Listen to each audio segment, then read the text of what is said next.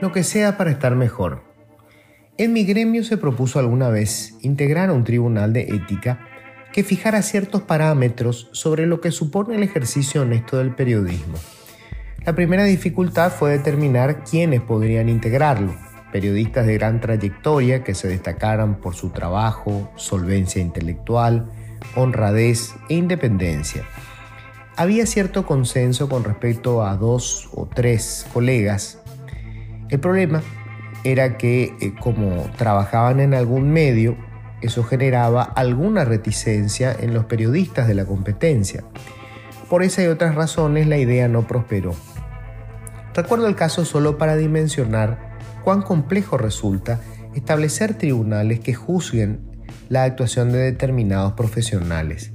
Si se analiza la acción de un médico, los profesionales de la salud exigen por lógica que quienes los periten sean sus pares, y no cualquiera, sino quien se haya especializado en el área bajo investigación. Es sentido común. Si se juzgara el diseño de un arquitecto o la obra de un ingeniero, ambos reclamarán que quienes se erijan en juez posea iguales o mayores conocimientos que los suyos y que no tenga el menor vínculo con quienes ponen en duda su trabajo. Si esto es así, con cualquier profesión, ¿qué más sería con quienes tienen justamente por tarea investigar, acusar, condenar o sobreseer a las personas. ¿Hay acaso un tribunal más importante y para el que se requiera mayor competencia, honorabilidad e independencia que aquel que debe juzgar a jueces y fiscales?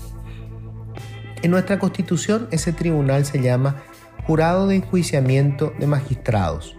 ¿Acaso la pieza más importante de todo el entramado jurídico para lograr la independencia de la justicia o asegurar su sumisión ante el poder político. Pues bien, por obra y gracia de su reciente adquirida mayoría, los colorados acaban de poner al frente de ese tribunal al senador cartista Hernán Rivas, un hombre que jamás ejerció el derecho y que obtuvo el título en una universidad privada de Pedro Juan Caballero. Rivas ya había generado polémica cuando siendo diputado lo designaron representante de la Cámara ante el mismo tribunal. El gremio de abogados recordó entonces que el legislador no estaba registrado como profesional. Luego apareció mágicamente su inscripción. Jamás había hecho siquiera un trámite en tribunales y por supuesto, era demasiado pedir que tuviera alguna publicación sobre temas jurídicos o que cuanto menos la hubiera leído. Incluso su capacidad lectora está en entredicho. Como si la situación no fuera ya suficientemente humillante para jueces y fiscales, cuyo trabajo eventualmente puede ser juzgado por Rivas, cuando le preguntaron su relación con el líder de Honor Colorado, Horacio Cartes, respondió sin ruborizarse, yo le adoro a don Horacio. El hombre venerado por el presidente del tribunal, que juzgará a magistrados y agentes del Ministerio Público, no es su vecino o su tío favorito ni es un maestro de escuela o un cura párroco.